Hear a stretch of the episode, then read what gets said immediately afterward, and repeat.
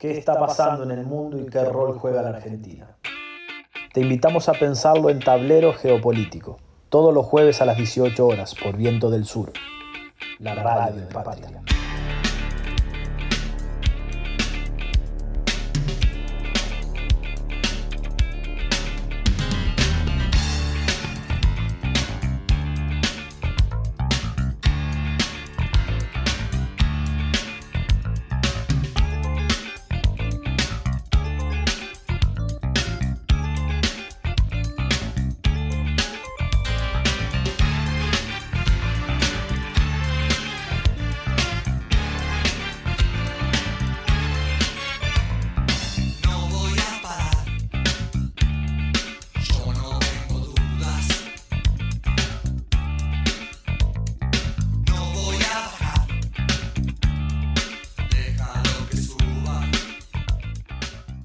Tardes para todos y todas. Estamos una vez más en Tablero Geopolítico por Viento del Sur, la radio del Patria.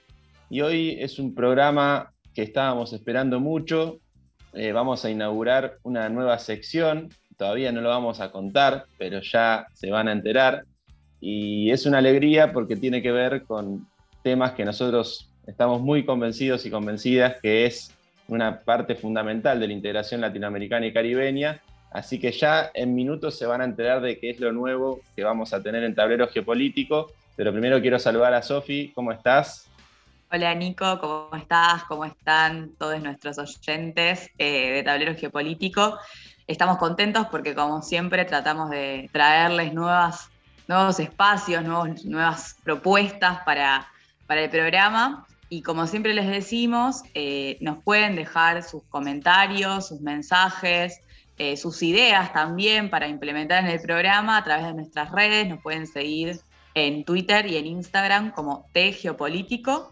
Eh, y como siempre les decimos, más que bienvenidas todas eh, las propuestas. Así que ahora nos vamos con un pequeño separador y en breve volvemos con la novedad del día de hoy. Estás escuchando Tablero Geopolítico hasta las 19 por Viento del Sur, la radio del Patria.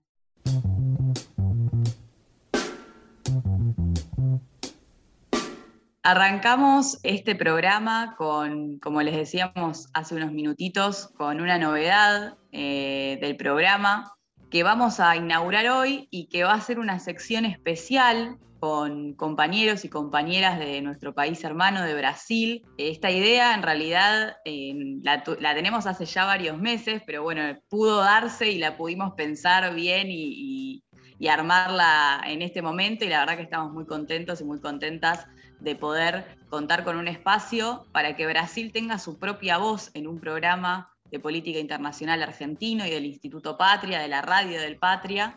Eh, y hoy vamos a contar con nuestro primer invitado y quien va a inaugurar esta sección y quien también se va a, en parte encargar con nosotros de pensar esta, esta sección La Voz de Brasil. Eh, estamos con Alexandre Pupo, él es abogado y sociólogo y es miembro del Ejecutivo Nacional de la Juventud del PT. Y quiero también aclarar que la idea es que este espacio sea la voz de Brasil, pero a través de la juventud del Partido de los Trabajadores, que no es cualquier voz, ¿no? Va a ser una voz muy específica y muy situada en una realidad concreta. Así que te damos la bienvenida, Alex, como siempre. Además, sos un amigo y un compañero del Patria y de nosotros, así que estamos muy, muy contentos de, de tenerte acá. Muchísimas gracias, Sofi, Nico y todos y todas que nos escuchan hoy. Es un placer muy grande participar y compartir ese espacio con, con ustedes, tan importante para nuestra integración y para que podamos también compartir un poco de qué pasa en Brasil, el vecino más cercano y, y muy importante también para Argentina. Y en esta relación estamos muy felices de poder estar más conectados. Bueno, Alex, eh, muchas gracias por, por la voluntad de participar y, ser parte del tablero geopolítico y, en voz a todos los compañeros y compañeras de la juventud del Partido de los Trabajadores que, la verdad que están haciendo un enorme esfuerzo para, para volver a recuperar a Brasil en el sendero de la integración latinoamericana, de una posición geopolítica soberana. Y en ese sentido, para que nuestros y nuestras oyentes sepan, la idea es que ellos nos transmitan cómo van viendo la, realidad brasilera, la realidad cotidiana que es tan compleja y justo estamos en una semana eh, particular por las movilizaciones que hubo en favor y en contra de Bolsonaro, con unas declaraciones muy eh, peligrosas para la democracia regional y la paz en nuestro continente. Y es por eso que, más que analizarlo de, nuestra parte, queremos escucharlos a ustedes, cómo están viendo esa realidad y también cómo están planificando el futuro. Hoy quizá podemos concentrarnos en los temas principales de esta semana con las movilizaciones, pero la idea es también cómo podemos pensar la integración en conjunto, dado que nosotros tenemos nuestra fe en que Lula va a retornar al gobierno el primero de enero del 2023, va a estar de nuevo en el Plan Alto. Así que esa es un poco la idea. Y te escuchamos, Alex, ¿cómo estás viendo esta semana tan eh, compleja en, tu país? Bueno, sí, estamos viviendo unos días, la verdad es que estamos viviendo unos años muy difíciles en Brasil y tal vez desde ahí empezamos. Ah, yo soy parte de una, una, generación, yo tengo 28 años, que ya hace, bueno, unos años estamos en las calles y que Brasil pasó por un proceso de desestabilización uh, democrática, desestabilización política y económica muy grande.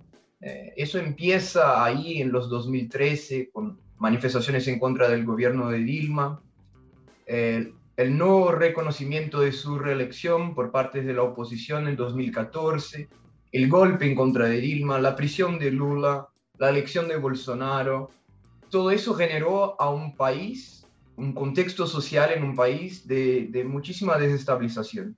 Y el día de hoy tal vez es el día donde las cosas empiecen a cambiar. Y eso es importante. Porque ayer Bolsonaro, en el 7 de septiembre, eh, en las movilizaciones que, que, hubo, llegó al punto máximo de, de, sus intentos golpistas y antidemocráticos.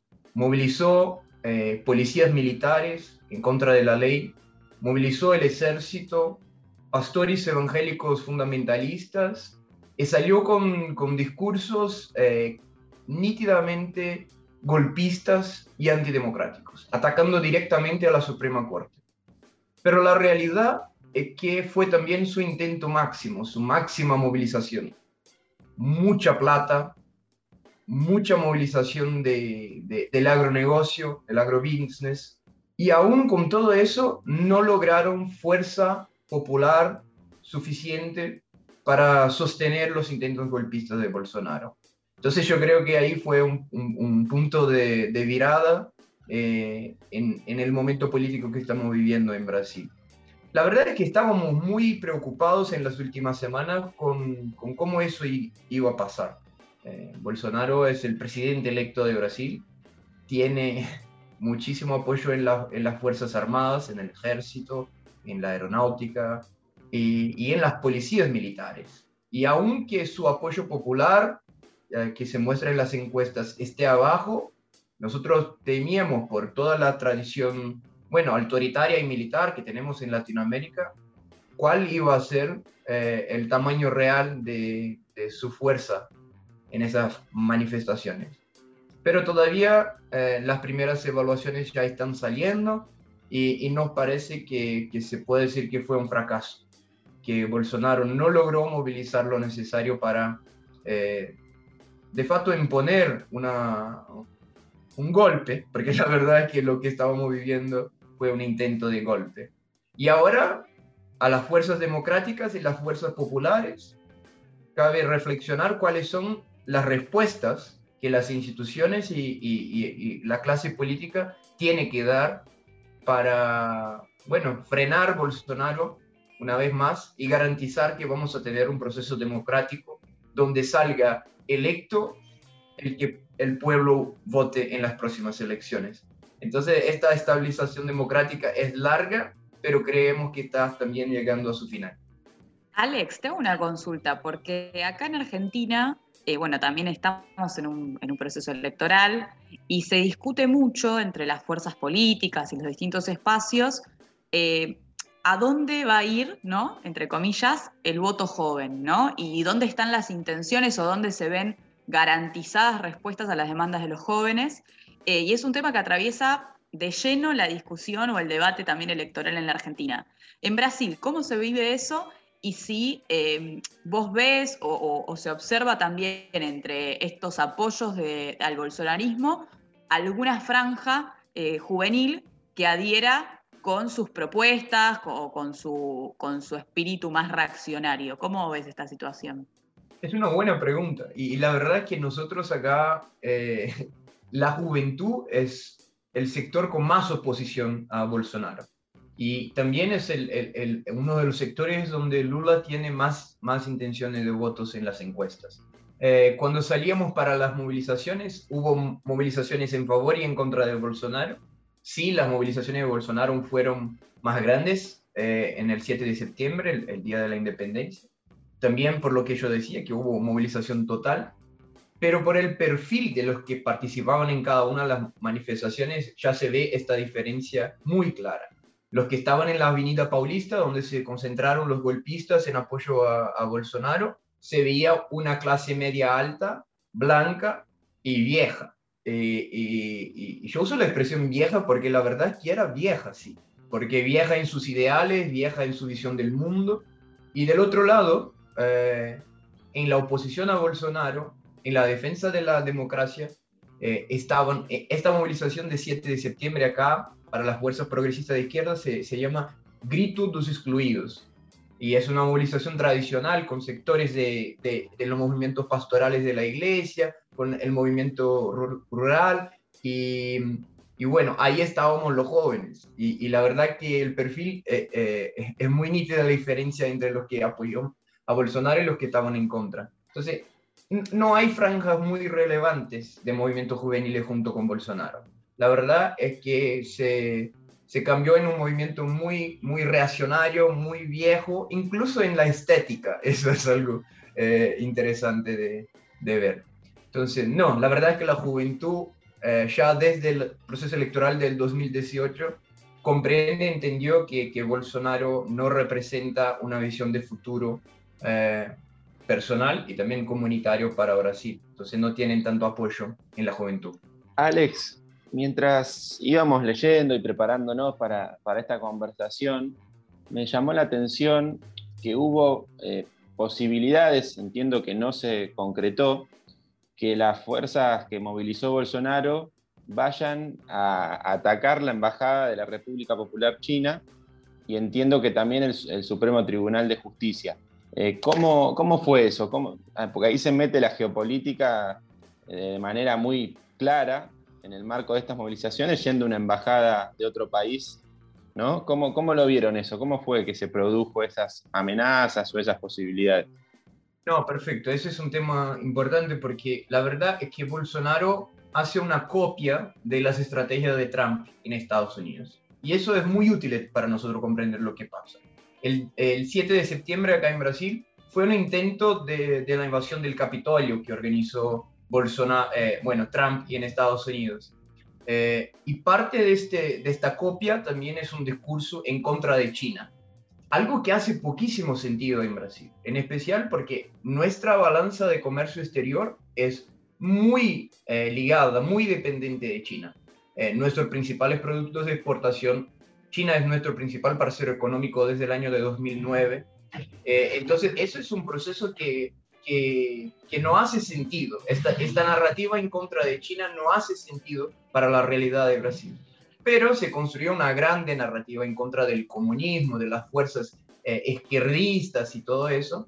Y, hubo este intento de organizar eh, por lo menos una parte de la movilización que fuera hasta la embajada de China en, en, en Brasilia. Pero no pasó eso, no pasó eso porque la verdad es que las movilizaciones fueron muy más pequeña de, de lo que esperaba Bolsonaro. Hay un video muy bueno de Bolsonaro en, eh, eh, volando sobre la manifestación y se ve en, en, su rostro que no estaba feliz con la cantidad de personas que estaban ahí. Eh, ayer ya lo, se decía que fue el 5% del esperado la participación en las movilizaciones en Brasilia. Entonces no lograron hacer eso eh, y eso es parte de un discurso radical, autoritario, que está imponiendo eh, Bolsonaro eh, en el contexto político. La verdad es que para nosotros, por, por el otro lado, la relación con China es muy estratégica y, estamos muy preocupados porque son ya tres años de ataques directos eh, de Bolsonaro, su familia, su gobierno a nuestras relaciones con China. Y, en este momento específico, eh, eh, por el otro lado, nosotros deberíamos estar reforzando los lazos y estrechando los lazos con, con el pueblo y con el gobierno chinés, porque sabemos también que eh, el desarrollo que necesita Brasil es un desarrollo que, que, puede ser en cooperación con China y no en una relación eh, muy, muy difícil como la que estamos viviendo hoy. Eh, parte de, de, nuestro proyecto político para los próximos años será también reposicionar Brasil en el tablero geopolítico mundial, porque eh, Brasil ya fue una de, las mayores economías y mayores potencias en la geopolítica global y Bolsonaro minimiza y disminuye nuestro tamaño eh, en la escena global. Entonces, para nosotros nos preocupa muchísimo ese tipo de ataque. Clarísimo, Alex. Y te hago la, última para ir eh, cerrando esta primera participación de la voz de Brasil y de la juventud del PT en tablero geopolítico. ¿Cómo está Lula? Y cómo se está preparando la juventud. Sabemos que hay eh, pronto un congreso que están organizando, que vos estás muy activo en eso, y cómo están viendo tanto a Lula como las posibilidades electorales para lo que tantos tantas latinoamericanos y caribeños estamos esperando, que es el regreso del PT a, a la conducción de Brasil. Bueno, Lula está muy bien. Y como, como habla una compañera mía acá del PT, tenemos que dar gracias a Dios que vivimos en el mismo tiempo histórico que el presidente Lula. Eh, en la víspera del 7 de septiembre, antes de las movilizaciones, Lula publicó un video en las redes sociales, un pronunciamiento al pueblo brasileño, y, ahí se vio claramente que, que, que, Lula, Lula está pronto para ser presidente de Brasil. Lula es el único que tiene fuerza y capacidad para no solo ganar las elecciones, sino que derrotar el bolsonarismo. Porque derrotar a Bolsonaro en las elecciones ya se queda una tarea fácil, porque perdió muchísimo apoyo. Pero lo que nosotros necesitamos en Brasil es derrotar también el bolsonarismo, reforzar la democracia, renovar las instituciones para preparar eh, un nuevo periodo, eh, un nuevo tiempo para, para el desarrollo de Brasil. Eh, bueno, nosotros en la juventud estamos muy animados con lo que va a ser eh, el proceso electoral de nuestra vida, la campaña electoral de nuestra vida, la posibilidad de votar en Lula por la primera vez para muchos de nosotros, porque no votamos en las primeras cuando fue electo, y, nos da muchísima ilusión hacer una campaña para, para Lula. La juventud del PT está en este momento en un proceso de congreso, Congreso Nacional, somos una juventud con presencia en los 27 eh, unidades federativas de Brasil. Eh, organizamos una, unas, algunas centenas de congresos municipales, congresos estaduales, provinciales y después un congreso nacional en diciembre. Y parte de la agenda de este congreso es también la producción de qué va a ser la agenda de la juventud para la campaña de Lula en 2022 cuáles son los, los, deseos de la juventud, cuáles son los planes, cuáles son las políticas públicas necesarias en este momento para la juventud. Porque la verdad es que en los últimos tres años de gobierno Bolsonaro, y aún si sumamos el, el gobierno golpista de Temer, ah, la juventud solo perdió derechos, perdió futuro, y ahora tenemos que, que proponer para lo que va a ser el próximo gobierno, eh, ojalá que sea el gobierno de Lula, una agenda eh, de políticas públicas y, de renovación del compromiso del Estado brasileño con el futuro de su juventud. Entonces, parte de nuestra agenda política también eh, es la construcción de, estos planes para el plan de gobierno de, Lula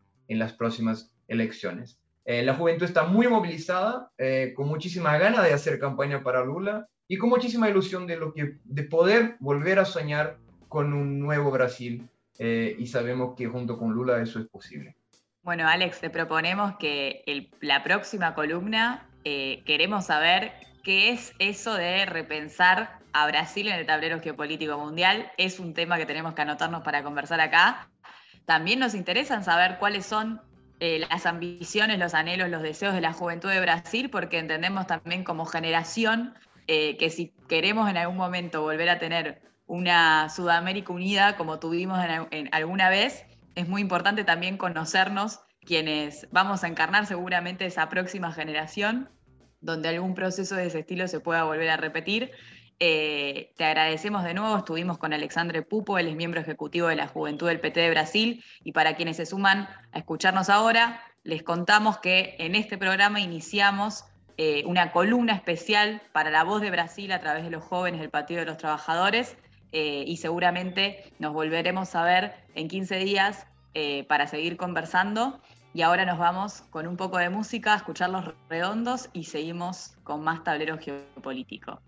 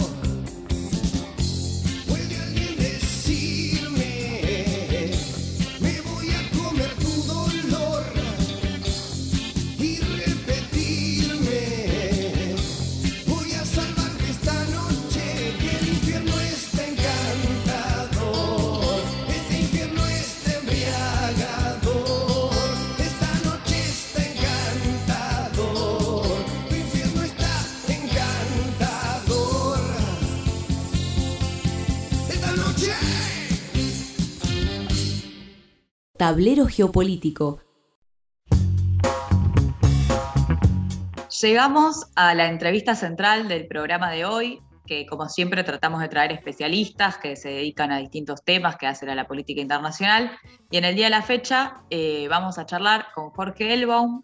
Él es sociólogo, eh, es doctor en ciencias económicas y además es periodista y vamos a estar conversando con él un poco sobre la dinámica de la política internacional hoy, la disputa entre China y Estados Unidos, cómo eso se refleja en nuestra región. Y para arrancar, le consultamos a Jorge, teniendo en cuenta, ¿no? Eh, como decía recién, que hoy la política internacional y sobre todo esa política que aqueja o le interesa a nuestra región está determinada por la disputa entre Estados Unidos y China le consultamos cómo caracterizaría en cinco minutos esa disputa, qué es lo más importante que hay que saber de eso y qué es lo más importante que hay que entender desde una visión latinoamericana, qué es lo más importante para un latinoamericano de esa disputa. Y nos decía lo siguiente.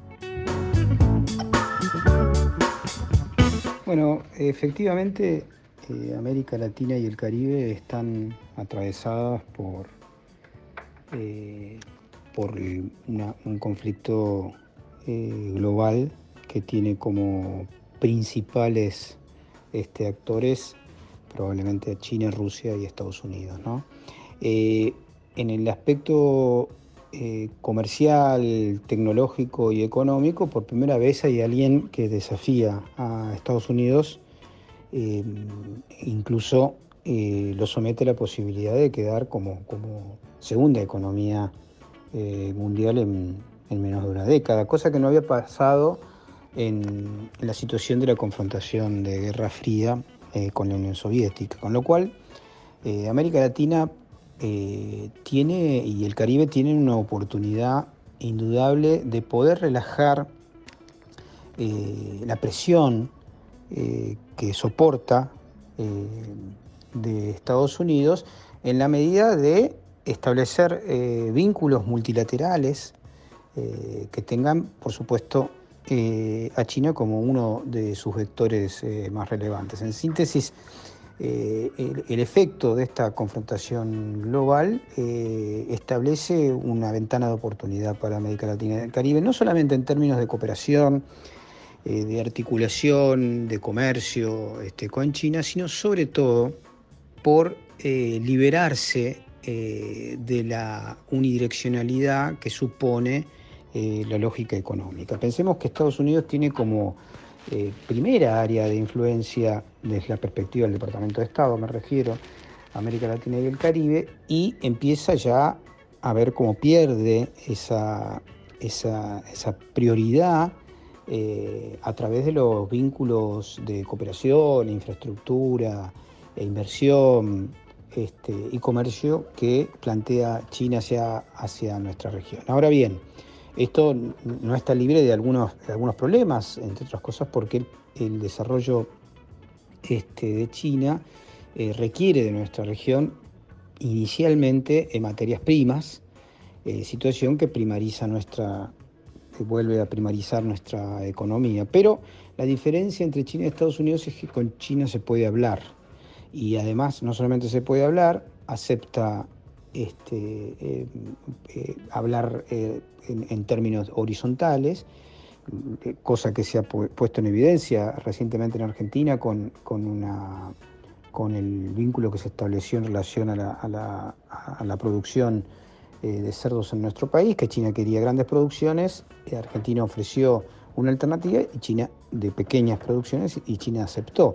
Y en segundo término, y quizá lo más importante, es que China no pide un sistema político a cambio de establecer eh, buenas relaciones diplomáticas, cosa que tristemente eh, con, ejemplos eh, de injerencia, de invasiones este, y de influencia, Estados Unidos ha promovido este, durante más de un siglo. En ese sentido, es una oportunidad para América Latina eh, y eh, eh, supone, por lo tanto, un nivel de libertad superior, de soberanía superior de nuestros países en relación al tutelaje pretendido este, por el Departamento de Estado. También le preguntamos a Jorge Elbaum qué rumbos debería seguir la Argentina en su política exterior a la hora de relacionarse tanto con la República Popular China como con Estados Unidos. Y esto nos dijo.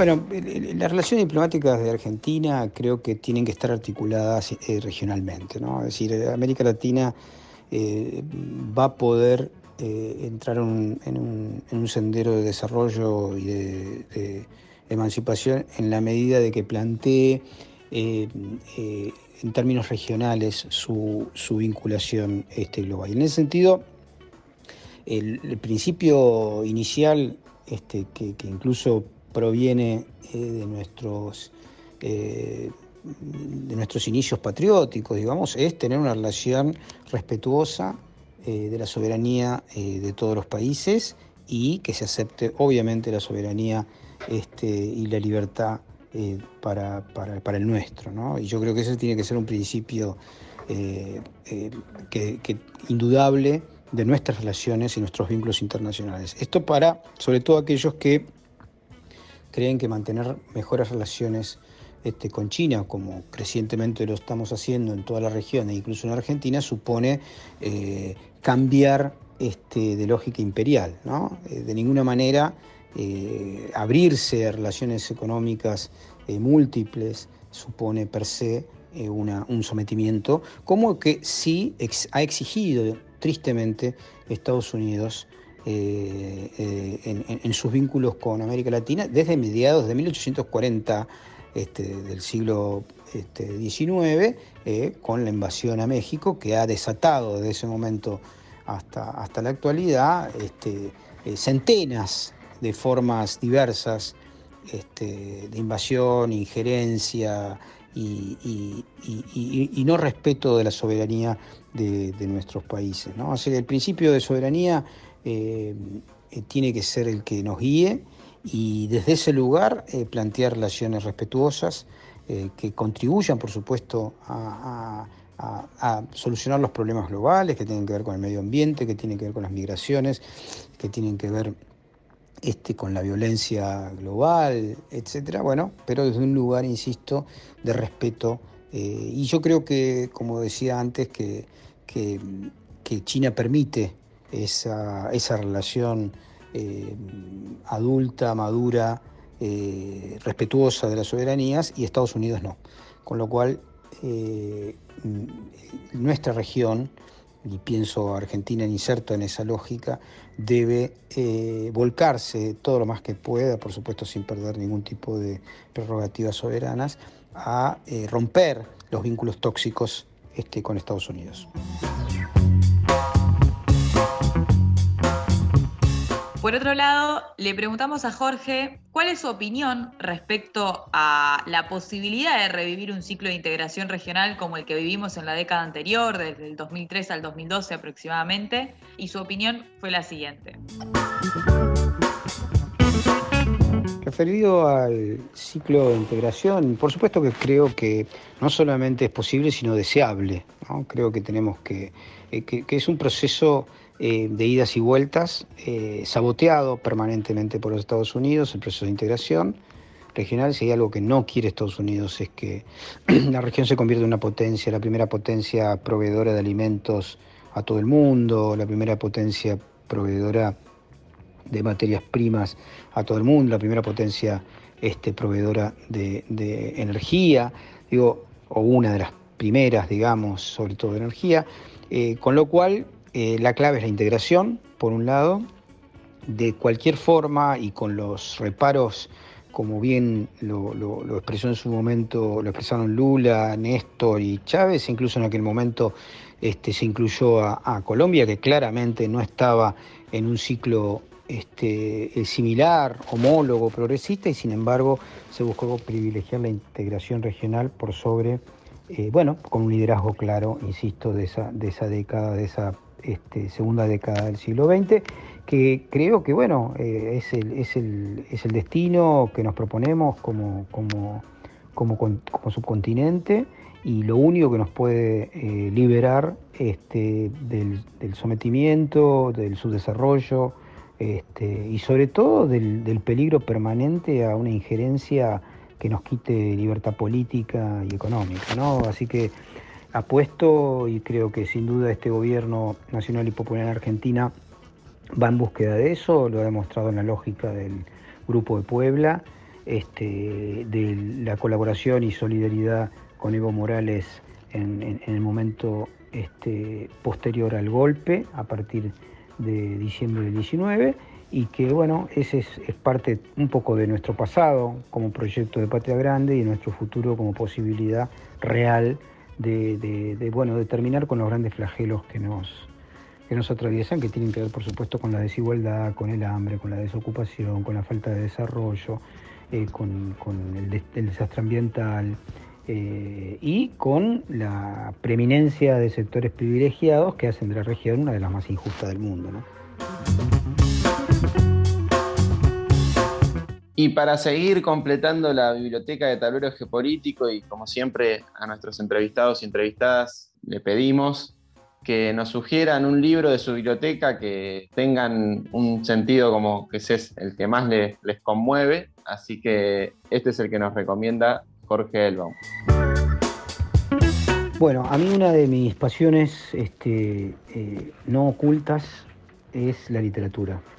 En este momento estoy casi releyendo este, los cuentos completos de Carver eh, y no dejo de asombrarme este, de, la sutileza, de la, eh, revalorización de las vidas comunes, eh, del destrozado sueño americano, ¿no? de cómo Carver logra penetrar en el lado B de un mundo que se pretendía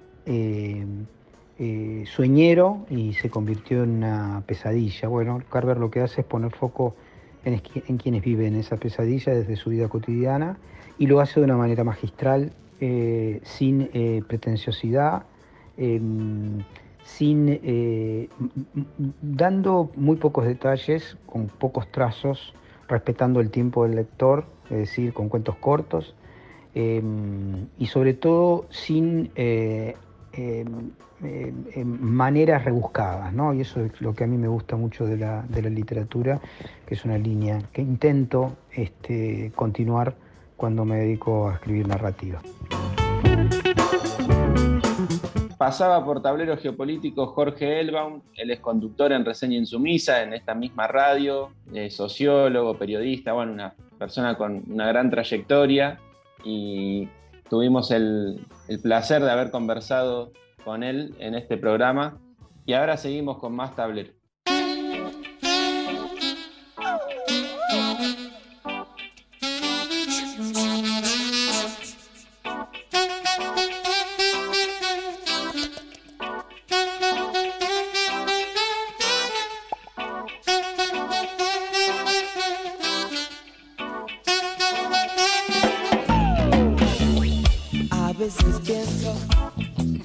Ya no me haces efecto.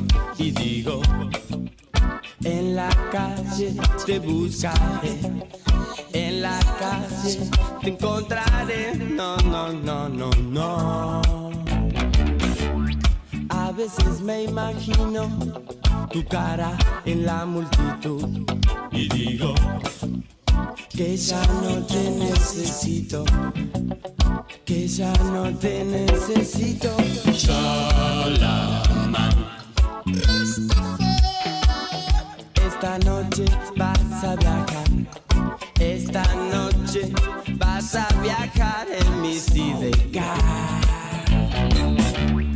Cuando esté lejos, sin pase para volver acá. Esa noche te llamaré esa noche te buscaré.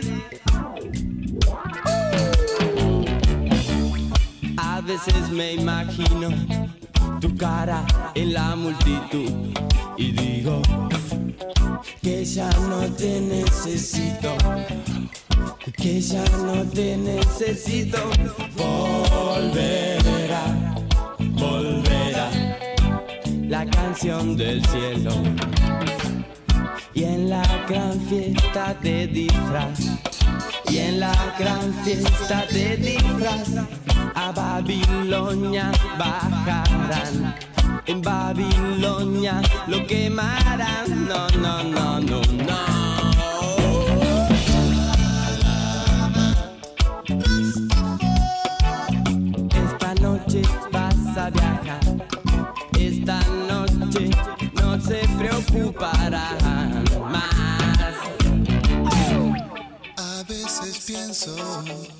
Que ya no me haces efecto y digo que ya no te necesito, que ya no te necesito, que ya no te necesito, que ya no te necesito. No,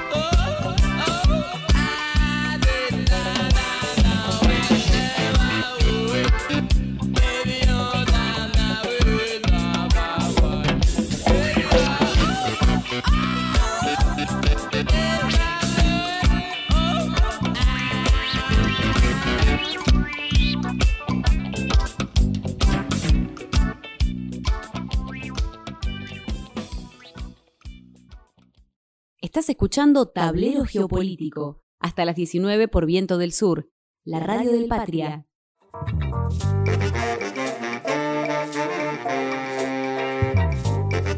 Venimos de escuchar Chalamán de los Abuelos de la Nada y de ahí nos vamos a otra sección muy reciente de nuestro programa, que es Noticias en el Tablero, que como saben está a cargo de Fátima Funes, que es licenciada en Relaciones Internacionales y se especializa en cuestiones de género e integración regional. Vamos a escuchar la columna y seguimos. Buenas tardes a todos y todas. Esto es Noticias en el Tablero. ¿Cómo están? Hoy les traigo una noticia muy reciente que nos llega desde el país El Salvador y resulta que el pasado 7 de septiembre El Salvador se convirtió en el primer país del mundo en reconocer al Bitcoin como moneda de curso legal. Esta medida se da en el marco de una gran discusión y un fuerte escepticismo y una voz de alerta por parte de los economistas y de algunos organismos internacionales, tales como el Banco Mundial, el Banco Interamericano de Desarrollo, el propio FMI, por las consecuencias tanto económicas, financieras como sociales que puede tener la adopción del Bitcoin en un país que tiene su economía dolarizada, como es El Salvador.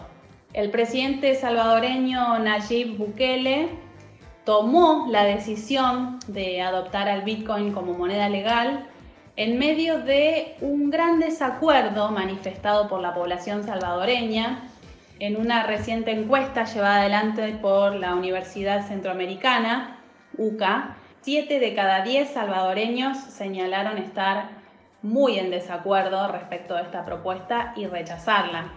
Por otro lado, sabemos que desde el gobierno se impulsa o se incentiva el uso del Bitcoin, facilitando los medios para descargar y abrir cuentas en una billetera electrónica que se llama Chivo, la cual es necesaria para hacer compras y ventas en bitcoins. De esta manera, el gobierno ofrece un equivalente de 30 dólares para quien descargue esta billetera electrónica y decida adoptar al bitcoin como moneda. Por supuesto que a partir de esta medida todas las transacciones podrán realizarse en moneda bitcoin y en el caso de la compra-venta de un inmueble, si hay un mutuo acuerdo de las partes, también puede establecerse el Bitcoin como forma de pago. Me parece que esta es una voz de alerta importante y que tenemos que seguir muy de cerca las consecuencias tanto económicas como sociales que puede traer el uso de esta criptomoneda, ya sabemos, muy volátil en una economía como la salvadoreña. Y la segunda noticia tiene que ver con una conquista de derechos por parte de las mujeres mexicanas y es que la Corte Suprema de Justicia ha declarado por unanimidad inconstitucional el artículo 193 del Código Penal que condenaba con prisión de 1 a 3 años a las mujeres que abortaran de manera voluntaria y a quienes hubieran asistido a estas mujeres. En otras palabras, se despenalizó el aborto en México. Esto constituye una victoria fundamental en las mujeres mexicanas que previo a esta declaración debían someterse a la arbitrariedad de gobernantes locales y de las leyes locales, no pudiendo defender su dignidad y su derecho a decidir sobre sus cuerpos. Este paso es histórico en México y es muy trascendental en la lucha de las mujeres, sin embargo queda un gran eh, desafío por delante que tiene que ver con eh, la manera de reglamentar esta despenalización. En este momento entonces queda al Poder Legislativo aprobar las normas que fijen los plazos y los procedimientos, pero repetimos que eh, la despenalización del aborto en México es un hecho y constituye una victoria fundamental en la lucha de las mujeres.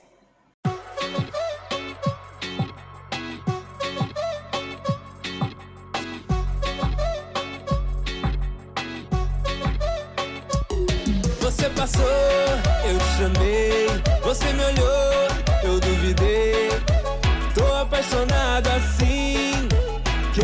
você pra mim. Você passou, eu te chamei, você me olhou, eu duvidei. Tô apaixonado assim, querendo você pra mim. Quando você passa, sai levantando poeira. Sobe um fogo louco, eu não tô de brincadeira. Tô acelerado, pronto pro pecado. Hoje eu vou até o fim. Meu coração tá descendo a ladeira.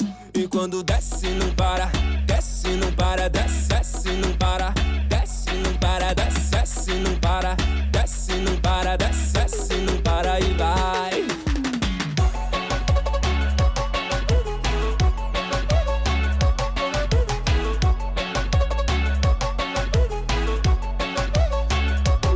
Você passou, eu te chamei. Você me olhou, eu duvidei. Tô apaixonado assim, querendo você pra mim. Você passou, eu te chamei. Você me olhou, eu duvidei.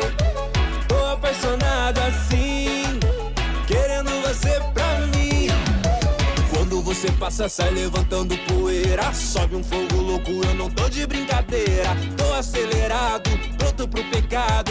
Hoje eu vou até o Meu coração tá descendo a ladeira. E quando desce, não para. Desce, não para. Desce, desce, não para. Desce, não para. Desce, desce, não para. Desce, não para. Desce, desce,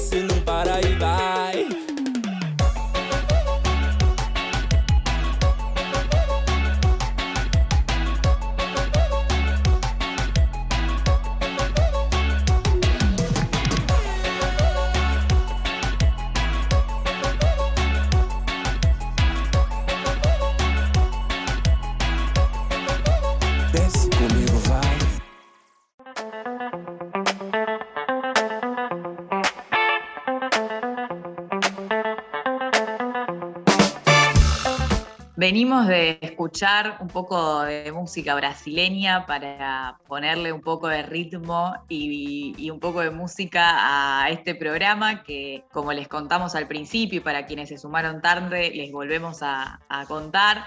Arrancamos una columna para poder darle voz a Brasil a través de sus jóvenes del Partido de los Trabajadores. Hoy estuvimos con Alexandre Pupo. La verdad es que eh, estamos muy contentos de poder inaugurar esta sección del programa y seguramente en los próximos programas vamos a tener nuevos invitados e invitadas para seguir profundizando en un debate fundamental que es la integración con Brasil. Eh, es un tema fundamental para la Argentina y acá en Tablero Geopolítico no queríamos ser menos y eh, a darle un espacio propio a, a ese tema. También estuvimos con Fátima Funes eh, y tuvimos un programa, como siempre, tratamos de, que sea diverso, que sea plural, que sea abierto y que ustedes también puedan tener su voz si nos quieren dejar mensajes o traer ideas, que son más que bienvenidas, como siempre decimos.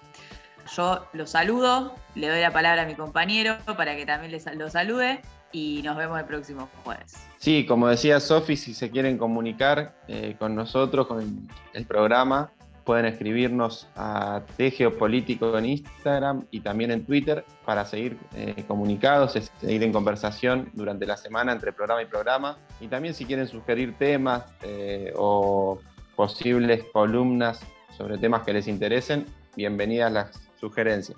Gracias, Nico. Eh, nos encontramos el próximo jueves, como siempre, por la radio del Patria. Y quédense que sigue la programación de la radio con Reseña Insumisa, eh, con la conducción de Verónica Randi y de Jorge Elbaum. Y nos estamos viendo la semana que viene.